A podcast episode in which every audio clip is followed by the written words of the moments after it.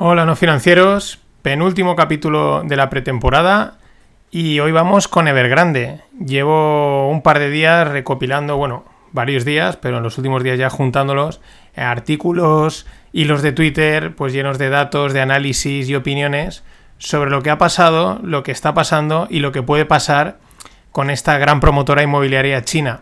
Aviso que es largo, que esto va para rato porque hay bastante tela que cortar. Antes, pues vayamos por partes, ¿no? Sentemos un poquito las bases en general del tema este, las quiebras, ¿no? De una manera así sencilla, fácil, ¿vale? Siempre hay detalles, siempre hay eh, aristas, pero vamos a plantearlo de una manera entendible. A modo de recordatorio o pues como punto de partida. Al final, una empresa tiene problemas económicos cuando no puede hacer frente a sus obligaciones, que estas son los pagos y las deudas. Los pagos son eh, cubrir gastos corrientes como pueden ser sueldos, suministros, proveedores, etcétera. Y las deudas, pues son deudas, son deudas a corto plazo, hay que pagarlas en poco plazo de tiempo o de largo plazo, a años vista. ¿Qué pasa? Pues que cuando cae la actividad económica hay menos ingresos y es cuando vienen los problemas. Recordemos que además hace poco ha venido el COVID y han habido ahí problemas. También surgen otro tipo de problemas cuando no hay una buena planificación financiera. Ahora veremos esto la planificación financiera. En resumen, si dejamos de ingresar dinero, pues no podemos pagar nuestros gastos y mucho menos nuestras deudas. Sin embargo, eh, siempre podemos recurrir a más deuda para solventar este tipo de agujeros, ¿no? Eh, esto tampoco es raro, esto es algo que suele hacerse, eh, sobre todo para los gastos corrientes, más que nada porque hay desfases entre cuándo pagamos y cuándo cobramos. los típicos pagos a 180 días, a 90 días, etcétera, a veces se puede caer algo y no es, no es raro eh, recurrir a créditos de corto plazo, en la forma que sean, pólizas de crédito, pequeños préstamos, lo que sea, pues para cubrir este desfase, este agujero, teniendo en cuenta que pues dentro de un tiempo, unos meses, unas semanas, se ingresará ese dinero y se podrá repagar la deuda. ¿Qué pasa? Que nos prestan dinero mientras confían en nuestra solvencia. El problema empieza cuando acumulas tanta deuda que dejan de confiar en ti y ya no te prestan y entonces ahí es donde está la historia. El otro problema viene por la mencionada mala planificación financiera, es decir, las malas previsiones de ingresos y gastos que afectan a los repagos de deuda.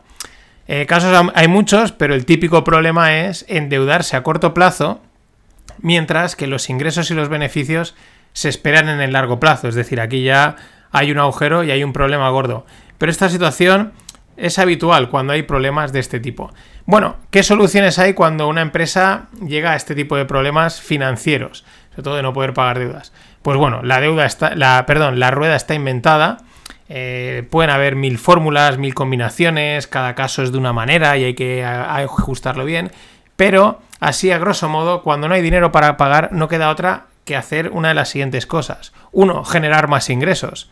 Esto pues se consigue reactivando el negocio, lanzando nuevos productos, abriendo mercados. ¿Cuál es el problema? Que todas estas acciones requieren de inversión, necesitan más capital. Y en la situación que comentamos, que pues que ya hemos llegado a un límite, pues puede ser difícil conseguir más dinero, ¿no? Porque no confían en ti. Otra, pues aumentar márgenes, es decir, reducir costes, eh, mejorar productividad y subir precios. Pero claro, el problema es que debido a los problemas económicos, pues eh, ya probablemente hemos reducido los costes o que debido a la actividad e-, e-, económica, la caída de la actividad económica, pues sea difícil hacer esa subida de precios eh, sin justificación. Mejorar la productividad también a veces requiere inversiones si no tenemos pasta. Es decir, este bucle. Más cosas que se pueden hacer. Reestructurar la deuda. Esto es sentarte con los acreedores, los que nos han prestado dinero, y renegociar los términos de devolución de la deuda. Normalmente, pues se alargan los plazos y también a veces se suele intentar una quita de la deuda, es decir, mira, me prestaste dinero y una parte no te la voy a devolver y pierdes, ¿no? Bueno, otra cosa, venta de activos. Este es eh, pues hacer caja con lo que se pueda, desde vender propiedades inmobiliarias hasta vender partes del negocio, patentes, bueno, hacer caja. Eh, también se pueden hacer ampliaciones de capital, que esto es pues captar nuevos accionistas o a los accionistas existentes pedirles más dinero. Aunque esto no siempre es viable, ¿no? Tiene que ser aprobado, etc. Y la otra opción, cuando hay problemas financieros, pues desaparecer. Así de simple, bajar la persiana, cerrar el negocio, dejar impagos a diestro y siniestro y luego ya en liquidación eh, de lo que quede, de inmuebles, de patentes, etcétera, pues se pagarán las deudas. ¿A quién? Pues a quien corresponda. Esto es un proceso legal largo y tedioso. Bien, esta es la situación así general que cualquier empresa en quiebra, con problemas, pues sufre, ¿no? Ya digo, luego habrán detalles. Vamos con Evergrande.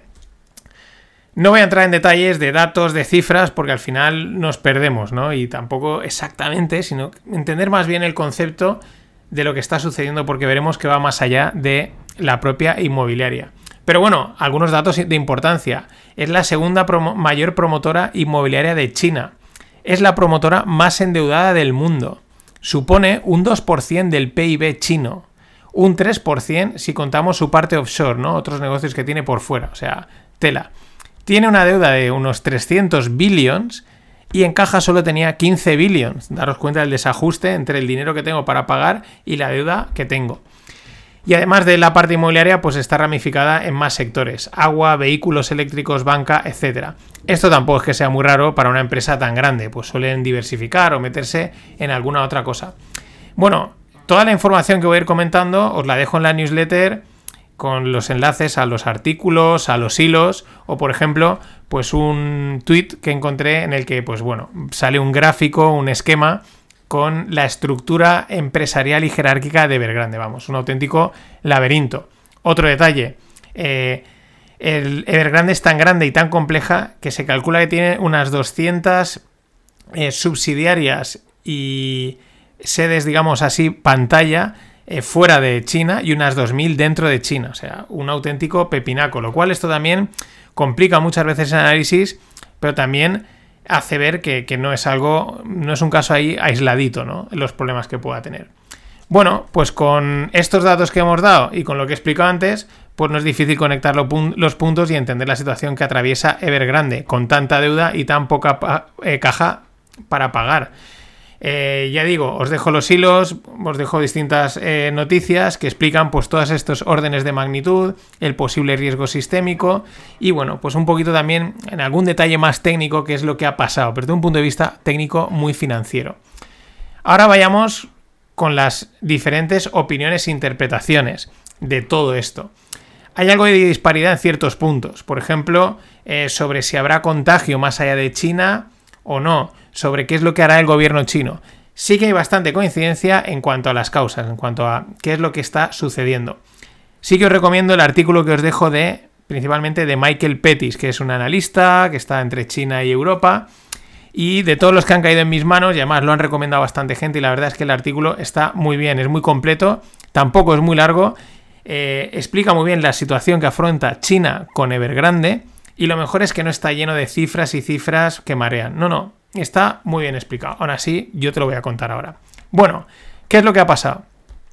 China lleva muchos años creciendo a ritmos de entre un 5 y un 8%. Ellos tienen unos objetivos de crecimiento del PIB, del PIB y deben cumplirlos. En esto los chinos son muy serios y cumplen, aunque ahora veremos cómo.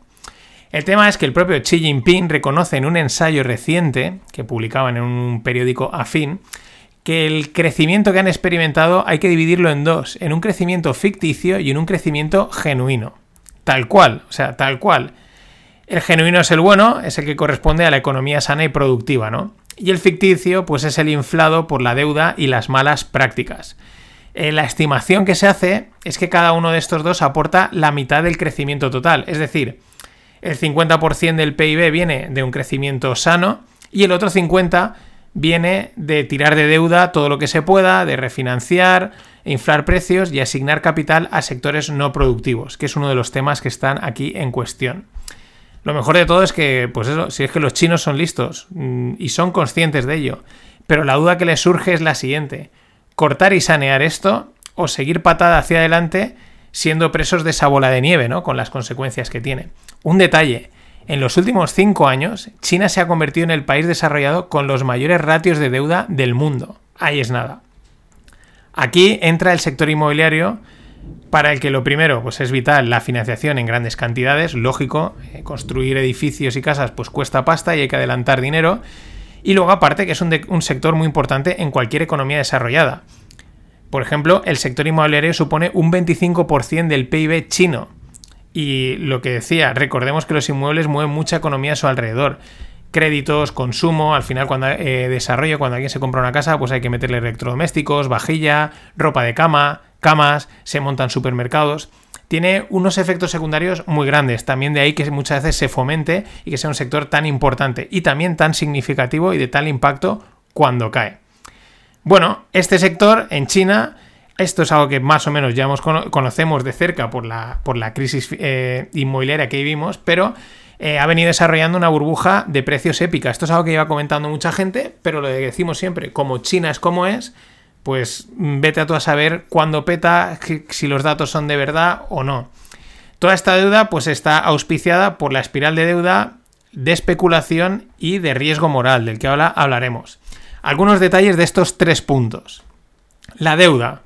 Vale, como China es un estado total, total, o sea, malo bestia, ¿no? Muy. esa línea delgada entre la dictadura, bueno, es una dictadura, pero a veces, según por donde se mire, no lo parece. Pues desde hace muchos años los agentes económicos juegan con la idea de que no dejarán caer a ninguna gran empresa. ¿Y esto en qué se traduce? Pues en que pedir dinero prestado no conlleva riesgo, porque si hay problemas me van a rescatar. Fijaros la importancia que tiene la intervención de, los estados. Por un lado, sí, dan tranquilidad, pero empiezan a generar una mala praxis, ¿no? Ese riesgo moral de, yo me endeudo y si luego peto, pues me van a venir a rescatar. Claro, esto afecta a los mercados de crédito. La percepción de riesgo y las condiciones de los créditos han sido ficticias. Eh, es decir, realmente el riesgo estaba ahí, hay más riesgo del que parece, pero los, tipos de, los tipos a los que la gente se endeudaba y las condiciones no lo reflejaban. ¿Por qué? Porque el Estado nos rescatará, pase lo que pase. Ojo, que no solo las empresas están bien endeudadas, también los gobiernos locales y las empresas estatales. Por lo tanto, alguien apunta a que es más difícil asumir la deuda de Evergrande, repartirla entre muchos, porque ya están endeudados, que sería una de las soluciones. Segunda parte, continuando con la deuda, la adicción a la deuda.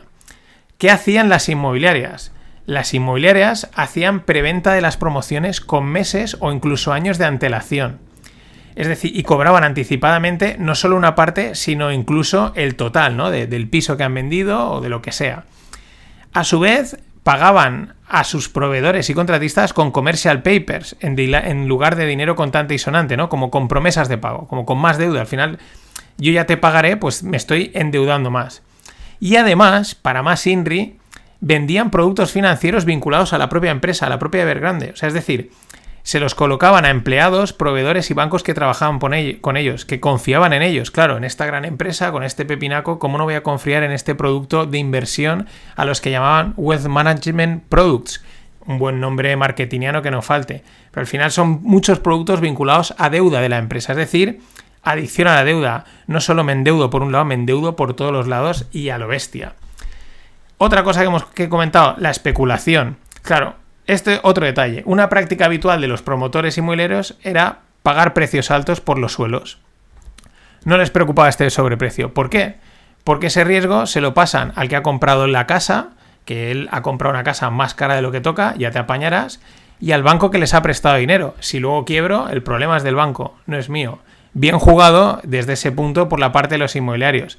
A todo esto hay que añadir el comprador especulador que han comprado y comprado muchas casas simplemente con el objetivo de vender y claro, esto tiene una componente. Esas casas generan gastos, pero una casa vacía genera poca economía, ¿no? No genera desarrollo.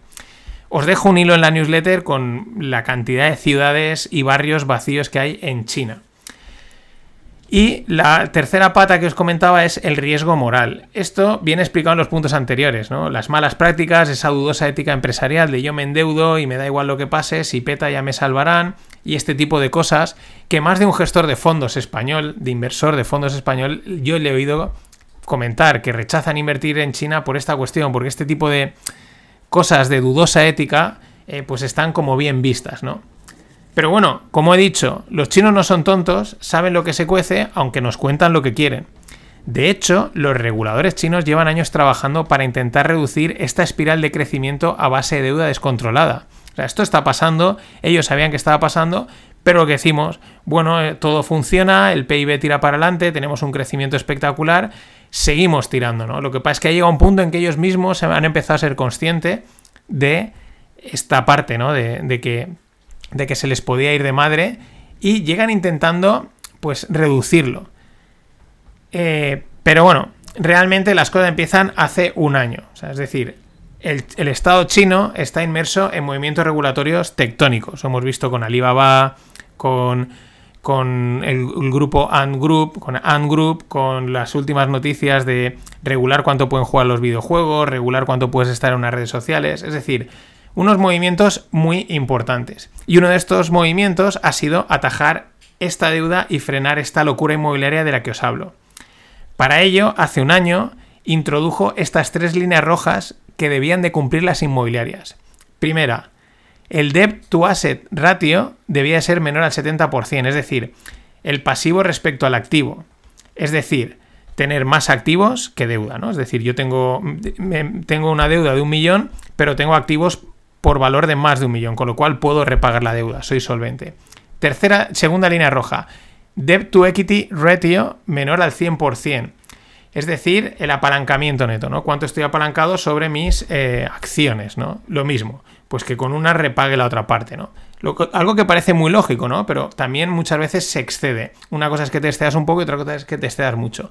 Y la tercera línea roja era el cash to short term debt ratio que fuese de 1, es decir, la caja respecto a la deuda. Es decir, cuánto dinero tengo ahora mismo para pagar la deuda de corto plazo de golpe. Es decir, que la pueda pagar de golpe, ¿no? Eso es la solvencia. Bueno, al introducir estas tres líneas rojas hace un año, ¿qué sucede? Pues que Vergrande y otras empresas no cumplen ninguno de estos tres puntos. Y las consecuencias de no cumplir estas líneas rojas y tener que cumplir, ¿qué es? Bueno, primero, las empresas no pueden endeudarse más, por lo que si necesitan más dinero, no tienen de dónde sacarlo. Y si tienen un agujero, pues empiezan a tener el problema. Eh, ¿Qué hacían hasta ese momento? Tirar de bola, lo que hemos dicho, seguir endeudándose, prestarse y, que crezca la bola. Segunda consecuencia, se ven forzadas a devolver créditos y préstamos para así reducir su deuda global y con ello cumplir los ratios. Pero claro, si no tienes dinero, ¿cómo devuelves los créditos y los préstamos? Y por, y por tercera, y la tercera consecuencia es que se ven obligadas a liquidar activos a descuento para tener dinero. Claro, Lógicamente, pues vendo, saco pasta y así me puedo, baja mi ratio y me puedo volver a endeudar. Pero claro, esto, la venta de estos activos tiene dos consecuencias. Que muchos forman parte de colaterales que respaldan créditos, aquí no voy a entrar, esto imaginaos el follón que es, y que una venta masiva, de repente salen muchos activos a venderse al mercado, eh, genera un, digamos, cierto pánico vendedor, eh, lo cual puede causar más pérdidas y generar mucha inestabilidad. Por lo tanto, al final más pérdidas, peores ratios. Es decir, una espiral eh, muy mala. Como vemos hasta aquí, dices, ¿no estás hablando, estás hablando de Evergrande o de China? Pues es que no es Evergrande, es China, es su economía. Solo que la inmobiliaria es la que ha saltado a la palestra y está siendo como la punta del iceberg, ¿no? La que está sacando a la luz toda esta situación que mucha gente llevaba hablando. ¿Qué es lo que puede pasar? Pues como bien apunta Michael Pettis en su muy recomendable artículo, todo esto de momento nos lleva a tres problemas que debe atajar el todopoderoso gobierno chino. Tres problemas ahora mismo, luego a saber lo que sale. Uno, el contagio a los mercados de crédito de allí dentro, de China.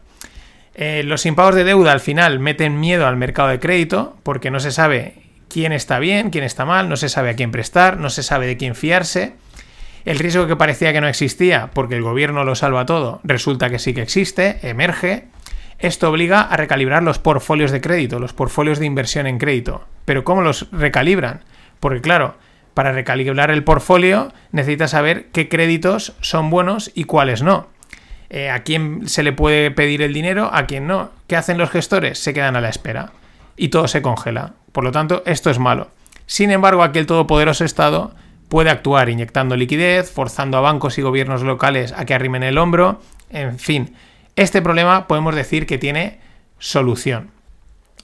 Dos, segundo problema que tiene que atajar, la expansión de la, eh, tensión financiera en la economía. ¿no? Al final, no solo en la parte de crédito, sino en el resto empieza a haber tensión. Por el deterioro de crédito, falta liquidez, hay dudas.